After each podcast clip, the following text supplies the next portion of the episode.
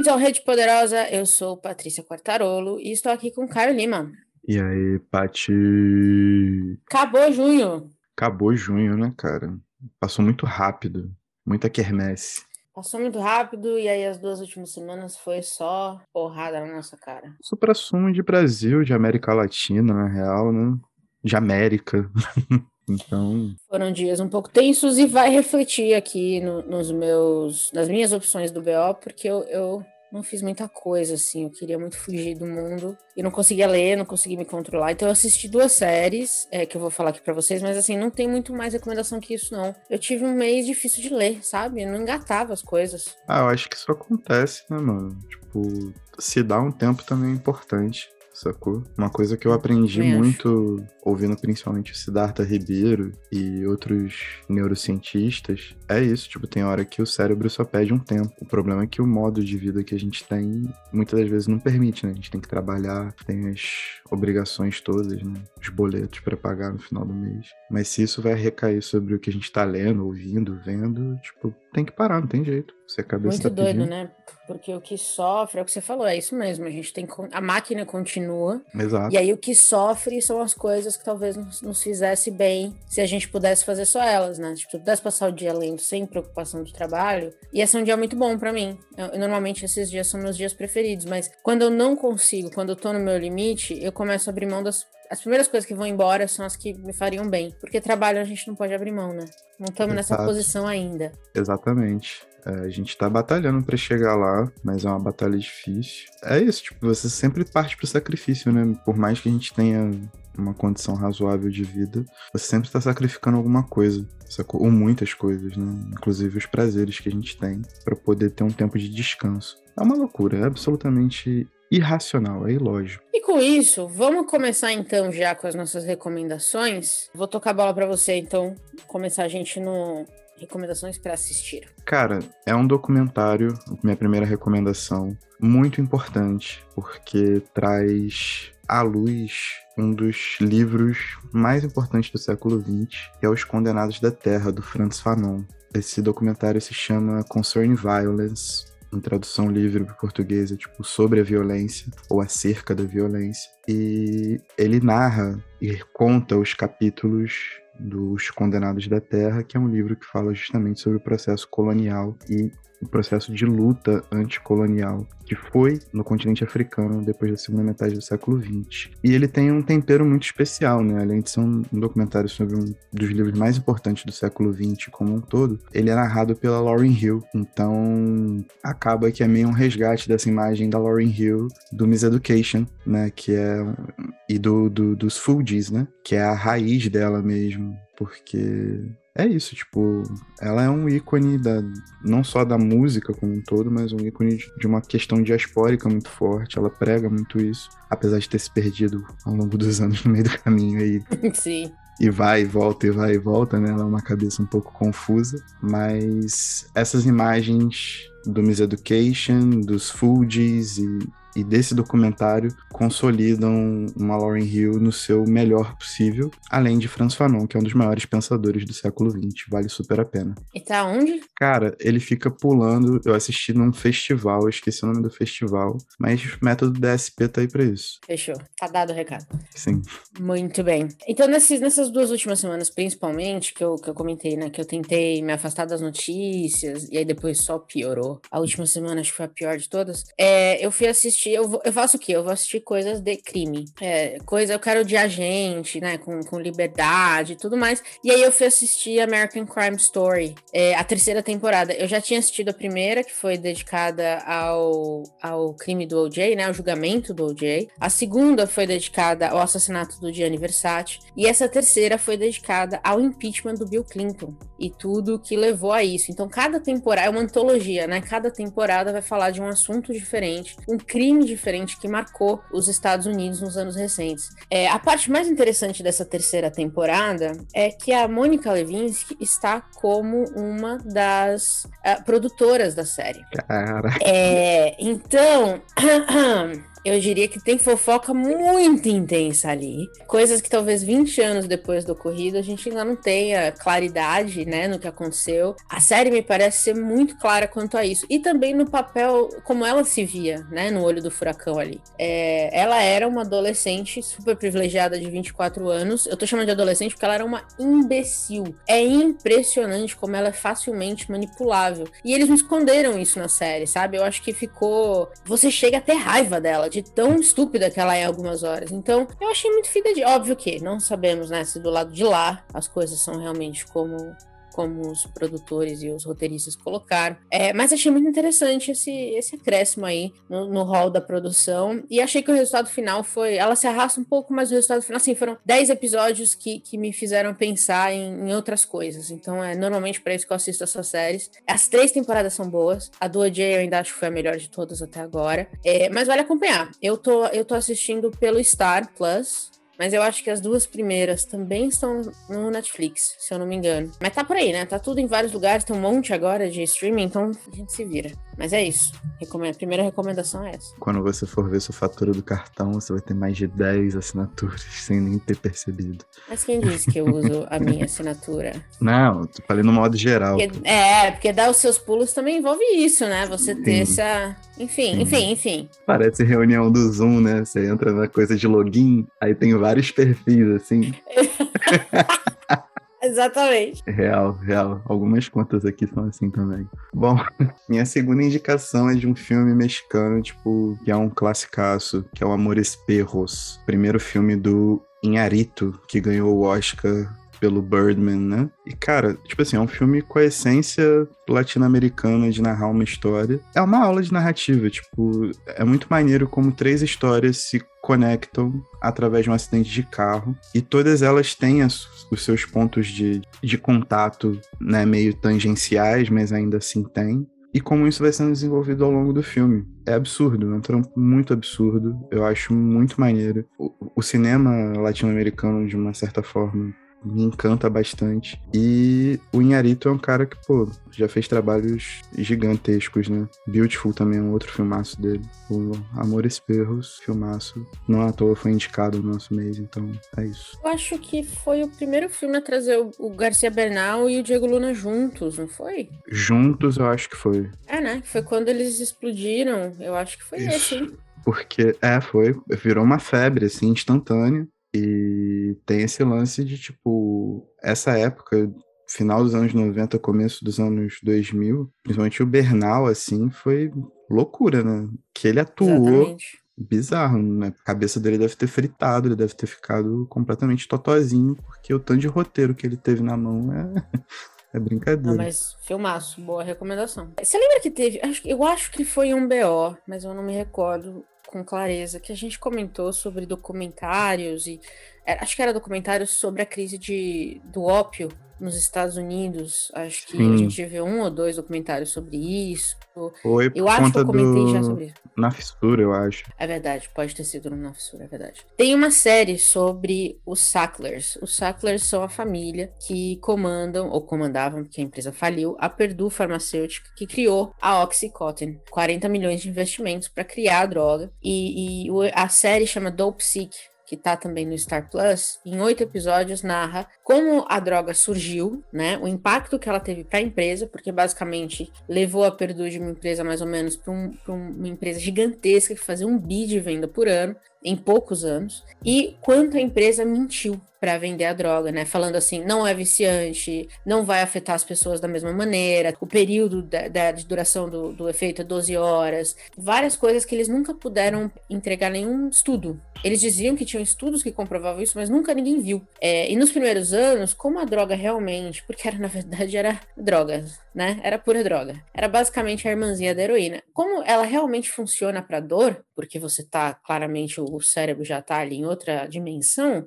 os médicos realmente acharam que era uma droga milagrosa. Foi assim que ela foi vendida no começo. E aí criou toda uma crise de saúde nos Estados Unidos que até hoje a gente vê as ramificações. E Dopsic conta essa história. E conta também a história de como o governo começou a se mexer muito rápido. E foi rápido mesmo, porque eu acho que é uma droga, ela, ela era tão forte e ela criou tão rápido um mercado paralelo que o governo foi assim: peraí, peraí, tem alguma coisa acontecendo aqui. Então, assim, foi em menos de 10 anos a Perdue foi de lançar a droga milagrosa a falir. É um negócio de louco esse ciclo. Lembrando é, que assim. A... É, tipo, Oi? lembrando que uma parada que é muito importante, né? Tipo, Xenex, essas paradas assim, perto dessa droga são muito fracas. E ainda assim, Cara, tem, um, tem um potencial viciante absurdo. É insano. Não, e tem uma cena em que Sim. eles falam assim: os médicos no começo da droga achavam que ela era que ela era mais fraca que a morfina. E quando na verdade ela era duas vezes mais potente. E a Perdue sabia e nunca falou nada para ninguém. Então os médicos estavam prescrevendo uma droga mais forte que morfina para uma pessoa que tá com dor nas costas. É um negócio insano, insano. E a série faz, sabe, é, numa forma roteirizada, consegue mostrar isso muito bem. É, e não só isso, né? Médicos se viciaram, pessoas que nunca tomavam remédio se viciaram. É um negócio insano. Então, assim, é uma conversa muito importante, porque, como eu disse, ela ainda tem ramificações até hoje. No Brasil, a gente pode comprar oxicótono no máximo até 20 miligramas. Nos Estados Unidos, eles chegaram a vender tabletes de 160. Assim, é, cara, sério, cada episódio, eu falei pra minha irmã, cada episódio eu ficava com mais ódio de, de, de partes diferentes, assim. Cada um foi feito de, especificamente para você ficar puto. É, de novo, era exatamente o que eu estava buscando. Então, é resultado alcançado. Tá aqui a recomendação e de novo tá no Star Plus. Essa eu não vi em outro lugar, então também dá seus pulos se você quiser ver ela de alguma outra maneira. Cara, se você quer ficar puto, é só ver o mercado farmacêutico nos Estados Unidos. Tipo, é um absurdo. infalível. É um absurdo. Meu Deus do céu. E essa série mostra isso muito bem, viu? E não à toa, tipo, isso tá ligado justamente a eles não terem um sistema único de saúde, né? Sim, não tem regulação. Exatamente, não tem ou regulação. Ou se tem é muito fraca, ou muito ninguém... próxima das farmacêuticas. E ninguém aguenta pagar uma internação lá, né, cara? Vive de remédio, é isso. Exatamente. E você não pode parar de trabalhar, porque você normalmente ganha por hora, ou é semanal. É um sistema todo fodido. Exato, 100%. Mano. É impressionante. Doideira, né? Enfim, na verdade, assim, as minhas duas séries são pra você ficar puto com outras coisas, não as coisas que estão acontecendo, entendeu, né? Você tem níveis de estar puto, basicamente é isso. Isso é uma maneira para canalizar o ódio. E então, canalizar de maneira produtiva. Exatamente.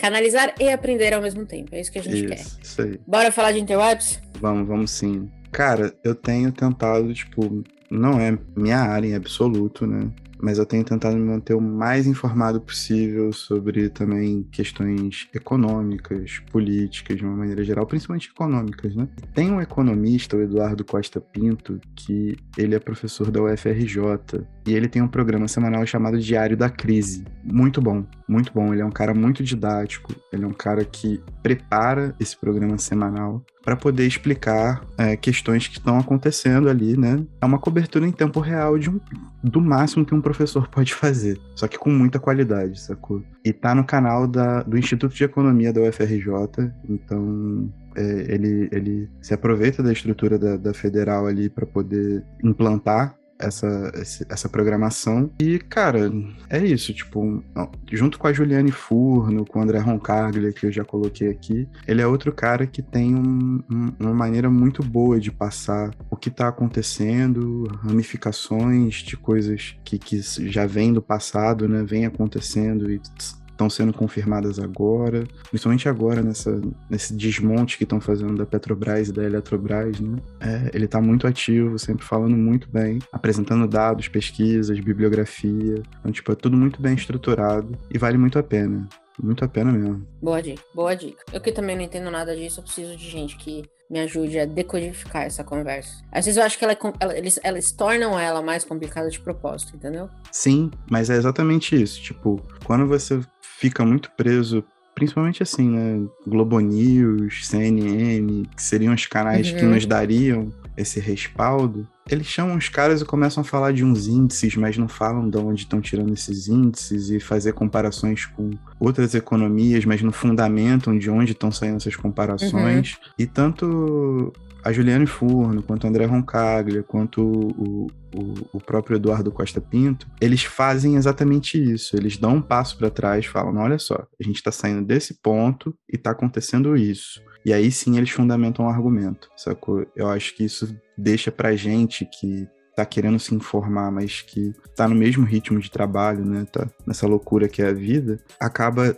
que se você tem uma hora, uma hora e meia de atenção para prestar numa aula que esse cara dá durante a semana, é, você sai muito melhor informado do que você deixar a TV ligado o dia inteiro, tipo, numa Globo News da vida, sacou? Até porque é, não tenho... é o Guga Chakra falando, né? Isso ajuda. É, eu tenho uma recomendação só. Sim. E não é, não é básica, é um assunto extremamente pesado. Acho que em maio eu comentei que eu estava acompanhando a conversa do Roe versus Wade, que é o direito ao aborto nos Estados Unidos, que efetivamente foi revogado agora em junho, depois de 50 anos em vigor. Com isso, a gente também tem, e eu falei, né, essas conversas vão, de alguma forma, também trazer essas conversas à tona no Brasil, à tona no Brasil. É, e aí, no final de junho, a gente teve duas notícias é, pesadíssimas sobre isso. E eu queria recomendar uma matéria do, da Piauí, que saiu na verdade em 2020, mas que ainda é muito, muito atual, que chama Os Abortos Diários do Brasil, em que eles trazem números de como né, isso tudo acontece. Por exemplo, questões de como as internações hoje por aborto são tão comuns quanto internações por asma. É uma epidemia por si só, entendeu? E é óbvio que a gente também, eles também tratam de uma questão importante, que é a questão de, de, de classe e raça, né? Meninas negras são a maioria nessas internações na proporção de 3 para 1. Então, por que, que as nossas meninas estão tão desprotegidas, né? Por que, que elas estão tão abandonadas assim? Porque qualquer um faz o que quer. É, então eu tenho eu tenho lido bastante sobre o assunto, acho que até por isso mesmo que eu não consigo ler mais nada. É, esse assunto por si só é um assunto muito pesado. Finalmente estamos aí entrando no conto da Aya, oficial. Não é mais em quadrinho, agora é vida real, né? Mulheres estão cada uma por si só, porque também teve a história da, da, da jovem atriz que entregou um filho, o resultado do estupro, para adoção e foi execrada em todo lugar. Então você, você tem que ter e ser mãe, porque o estuprador decidiu que você ia ser mãe. E é isso. E aí uma pessoa colocou muito bem hoje nas redes, eu até compartilho. Eu tenho tentado ficar longe das redes, porque o debate ali para mim não tá funcionando muito. Eu acho que tem sido mais uma. É, é mais uma acusação. Eu não, eu não sei explicar, mas eu acho muito, muito doentio, às vezes, o debate como acontece nas redes, então eu tenho ficado um pouco longe. Mas uma pessoa colocou muito bem que é o direito de não estar pronto e não querer ter filhos continua sendo só para os homens. E é isso. É um assunto me deixa muito triste, eu não quero falar muito mais sobre isso. Mas é, a minha recomendação é não deixe de se informar, porque é muito sério. É muito sério. Tudo que tá acontecendo é muito sério. Isso. Tá tudo cagado, né? Acho que a, a, lição dessas, dessas duas últimas semanas foi a gente tem muita lição de casa a fazer. Antes de começar a falar de igualdade, antes de começar a falar de direitos reprodutivos, a gente tem uma lição de casa fodida a fazer. Nada faz sentido nesse país mais. Mas enfim, vou, toca o barco. Vou mandar a minha, vou mandar a minha, porque a minha é para dar uma levantada no clima. Por um acaso, eu tenho fuçado muito mais o Instagram do que o habitual, né? Já quero sair, mas é o efeito que ele tem, realmente. Sim. Já, nunca quis participar. Aí quando eu começo a participar, eu quero ainda mais sair. Entendeu? Boa. Porém, tem algumas paradas maneiras que aparecem. E um perfil arroba pantera.blue, que é de uma, uma musicista clássica, que ela, ela é pianista e ela é, foi formada para tocar em filarmônicas, né? Uma musicista clássica de raiz, assim. Só que ela se desencantou com esse mundo porque é bem aquele filme do, do baterista, né? Que, ele, que o cara fica que ganhou, quase ganhou o Oscar. É um filmaço que eu esqueço o nome do filme. Meu problema com nomes é terrível. Mas vocês pegaram a referência, então. Ela falou que a vida de uma musicista clássica é exatamente aquilo. A competição é cruel, é impossível você sobreviver aquilo sem ficar. Whiplash. Whiplash. Obrigado. É, é, impossível sobreviver aquilo sem ficar completamente traumatizado mesmo e carregar várias, várias cicatrizes psicológicas e físicas também, porque você treina até exaustão mesmo. Abandonou tudo e decidiu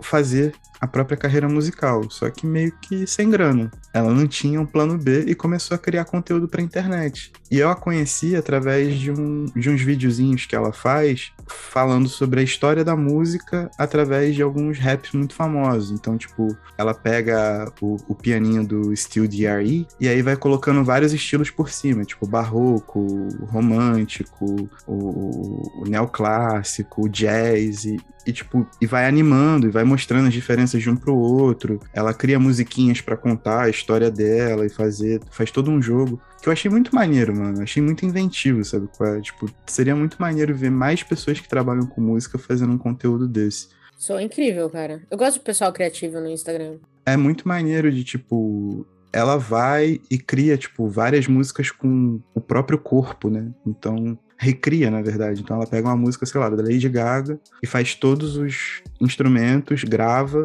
e vai fazendo um videozinho acompanhando o processo. E nisso ela vai conseguindo ganhar espaço, ganhar conhec é, o, o, conhecimento de público, né? Ganhar público, efetivamente, e também fazer grana, né, mano? Porque o sonho dela é realmente gravar o disco dela solo e, tipo, construir a carreira. E ela realmente é muito talentosa, muito maneiro, muito maneiro real. Boa, vou seguir. Pode procurar, que é qualidade. Uma pausa nesse episódio para te contar umas coisas muito legais. Você sabia que o Rede Poderosa tem um site? No www.centralredepoderosa.com.br você encontra as referências de tudo o que falamos nos episódios e a lista completa das recomendações dos BOs. No Spotify e no Deezer, você também pode acompanhar a playlist Rede Poderosa modo Shuffle, com as músicas que usamos nos episódios e também o que recomendamos nos BOs. Ouvindo os nossos episódios pelo aplicativo Orelo, você nos ajuda a remunerar toda a cadeia de produção que traz cada episódio para você e o aplicativo é gratuito. Por fim, você pode nos seguir no Instagram @centralredepoderosa para saber tudo que está para sair, ver os posts especiais que eu e a Patrícia criamos toda semana e onde teremos uma caixinha de pergunta toda terça-feira para você comentar e perguntar o que quiser. Nós responderemos e comentaremos os envios nos episódios do Chá Revelação. E agora, de volta à programação normal. Muito então livro. vamos falar de livro. Vamos falar vamos. de livro, que é o que importa. Então pode começar. Tá. Pô, primeiro é mexer com o meu coração. Minha última troca no Scooby foi justamente três livros da Hilda Ilst, entre eles o Fluxo Floema, aquela coleçãozinha de capa branca da Globo, que tem toda a obra dela, que eu acho maravilhosa. É. Então, eu não tinha, são os três primeiros volumes que eu pego. E o Fluxo Floema é o primeiro livro publicado dela e é um livro muito marcante para mim, por ser da Hilda, óbvio, eu amar o livro, mas também foi o que me, veio, me fez avançar com a pesquisa que eu tenho sobre ela, sacou? Porque a partir de uma leitura, como é que fala? Uma leitura dramática na Flip, que eu conheci o Donizete Mazonas, Ricardo Domenech, essa galera toda, e consegui acompanhar. Então, tipo, ter o, o, livro sozinho aqui, né, sem ser aquele, aquela edição da prosa da companhia, muito, tipo assim, foi muito maneiro receber novamente, se ter a sensação toda de novo, além de ser um livraço, mano, tipo, lei da Ilch é mandamento um dos dez mandamentos do Rei Poderoso.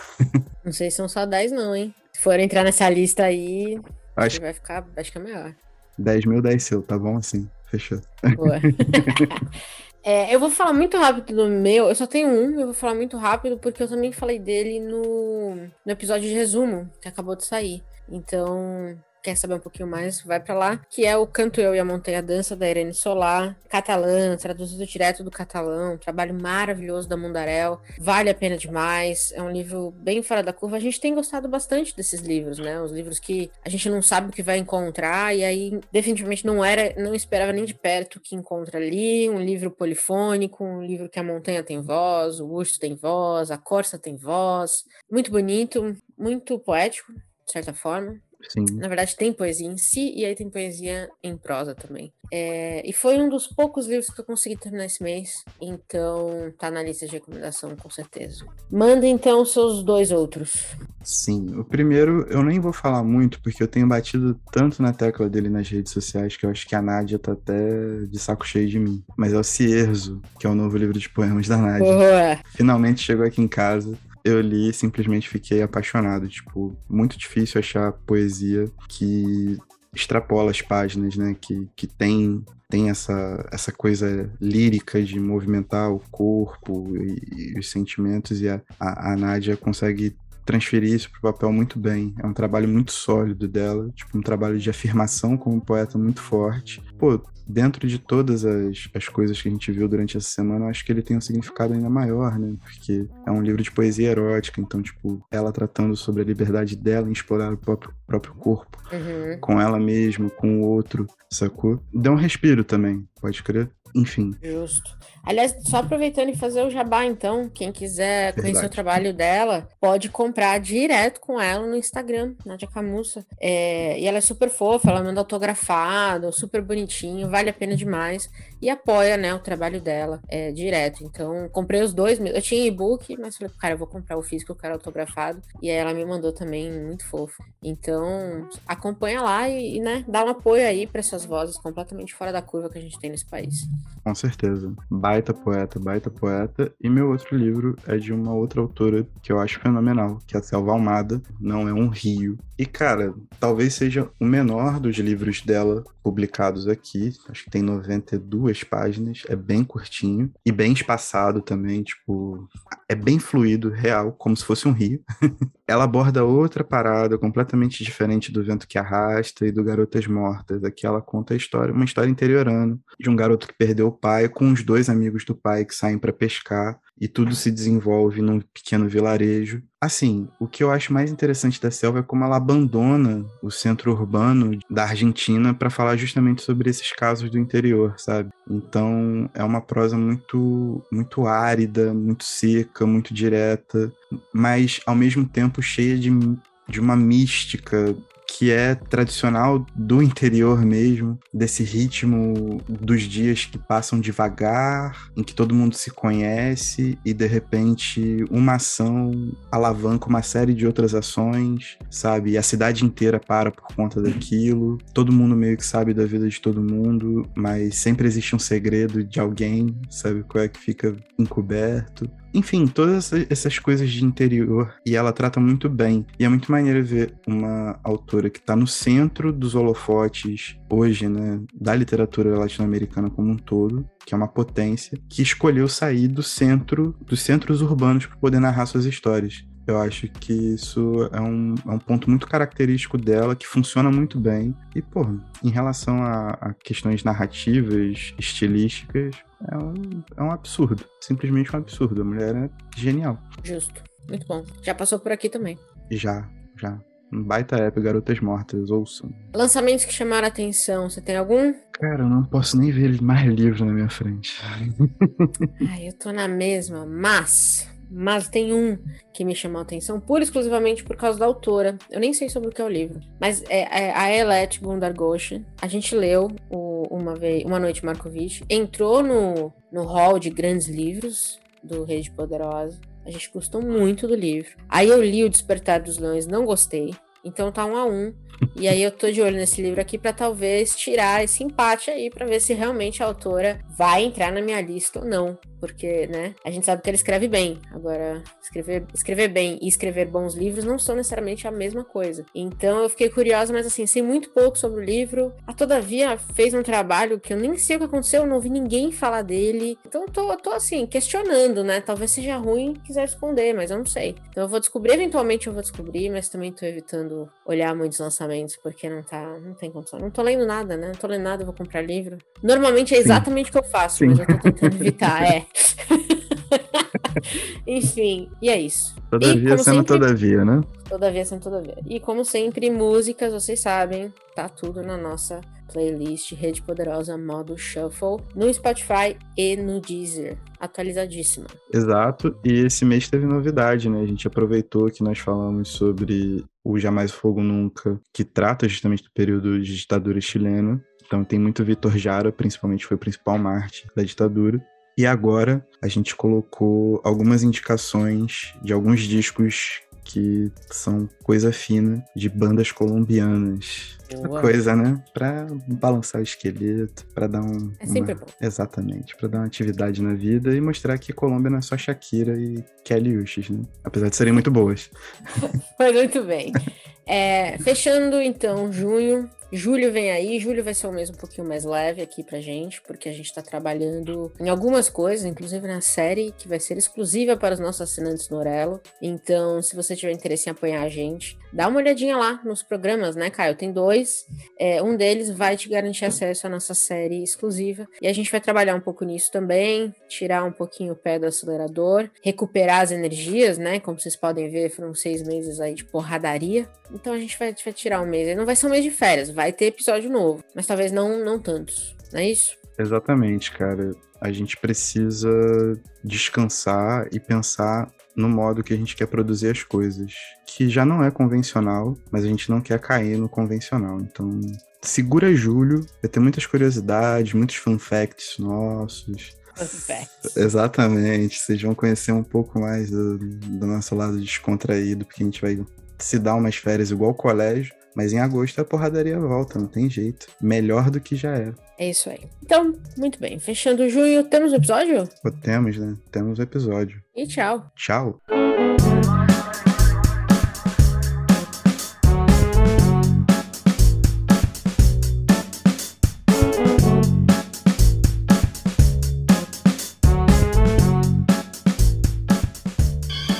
want you to know the power of the underground. We'll fight alone, just as we used to do in those days. All right. Fight just like we used to do.